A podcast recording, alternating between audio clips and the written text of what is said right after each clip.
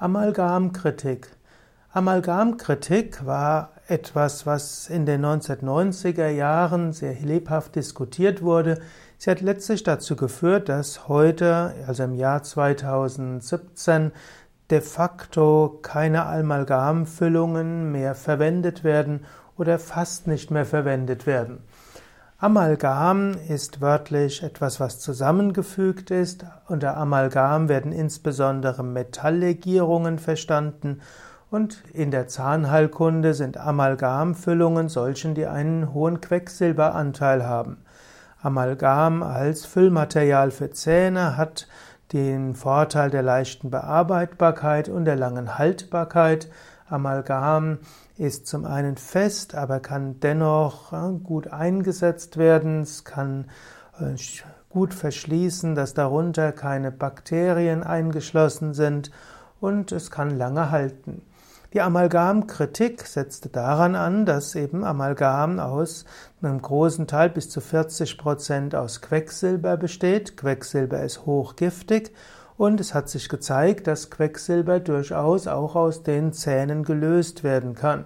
Und insbesondere auch, wenn ein Zahnarzt aus irgendwelchen Gründen mal etwas vom Quecksilber abschleifen muss, also von den Füllungen, oder wenn der Mensch durch Bruxismus, also durch äh, Aneinanderreiben der Zähne hm, etwas abreibt von den Amalgamzähnen, dann wird etwas Quecksilber in den Körper hineingegeben und kann dort lange sich ansammeln und der Körper kann eine Art Schwermetall oder kann eine Art Metallvergiftung haben, eben Quecksilbervergiftung.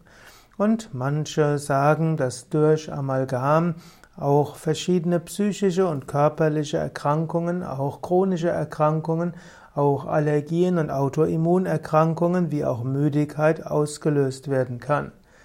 So, die Amalgamkritik ist, hat sich zwar in Studien nicht als 100% schlüssig erwiesen, es gibt keine großen Studien, die eindeutig in den Ergebnissen sind, aber im Sinne der Vorsicht, dass ja andere Zahnmaterialien dass andere Materialien gibt, die man in der Zahnheilkunde einsetzen kann für Füllungen, hat man de facto aufgehört, Amalgamfüllungen zu nutzen. Mindestens in den deutschsprachigen Raum ist es so und mindestens bei den Zahnärzten, in die Yoga-Übende typischerweise hingehen.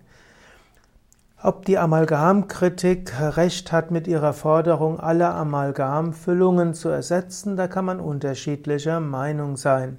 Ich selbst kenne einige Menschen, denen alle Amalgamfüllungen herausgenommen wurden, zum Teil Zähne gezogen wurden, äh, sehr viel Geld ausgegeben haben für die sogenannte Sanierung ihrer Zähne, die nachher im über 10.000 Euro weniger Geld hatten, weniger Zähne hatten und nachher es ihnen genauso schlecht wie vorher ging.